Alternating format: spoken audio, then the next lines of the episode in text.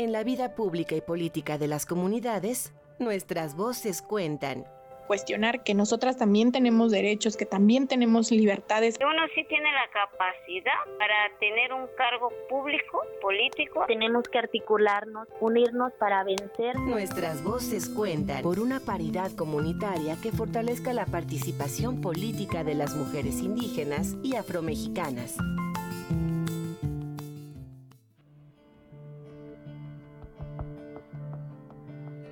El 3 de julio de 1955, las mujeres votamos por primera vez para elegir diputaciones federales. Tras la reforma constitucional en 1953, que reconoció el voto a todas las mujeres, pudimos participar en las decisiones políticas y electorales de nuestro país como votantes o candidatas.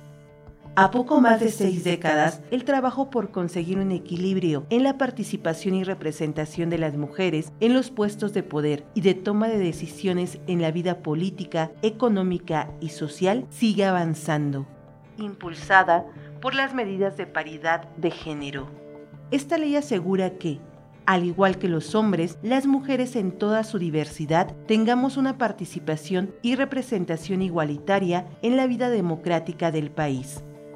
Con la reforma constitucional de 2014, quedó establecido el principio de paridad en el registro de candidaturas. Cinco años después, en 2019, se aprobaron reformas a la constitución política para incorporar la paridad en todo y de esta manera combatir la desigualdad que vivimos las mujeres en el ámbito público y político.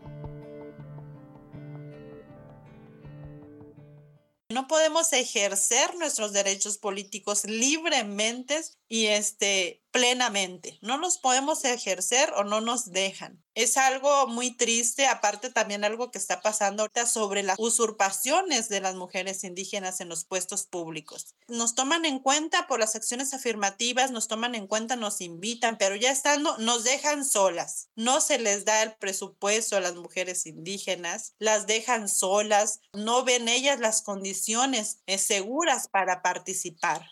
Así está pasando aquí con mis compañeras candidatas indígenas, en donde están renunciando mejor a los puestos de candidaturas y también se están usurpando lugares que son para nosotras las mujeres indígenas. En un contexto en el que la paridad en todo ha llegado, pues los espacios se construyen o comienzan a construirse de forma paritaria para las mujeres, el fortalecimiento que se tiene que dar parte de muchos escenarios. Por un lado, es importante la promoción y la difusión de los derechos entre las mujeres, la capacitación, el fortalecimiento de los liderazgos de las mujeres indígenas a través de, de mecanismos que les permitan conocer y reconocer los contextos a los cuales se van a enfrentar.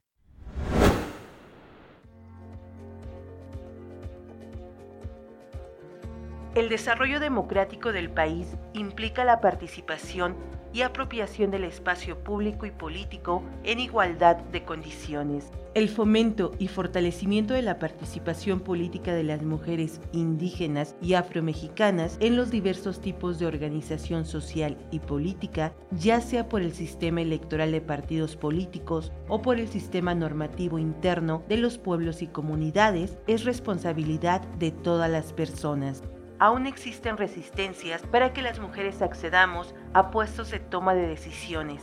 Sin embargo, existen compromisos para impulsar y desarrollar medidas en favor de la igualdad de género para que las mujeres podamos participar en la toma de decisiones sin ningún tipo de discriminación o violencia y que la paridad en todo sea una realidad en todo el país.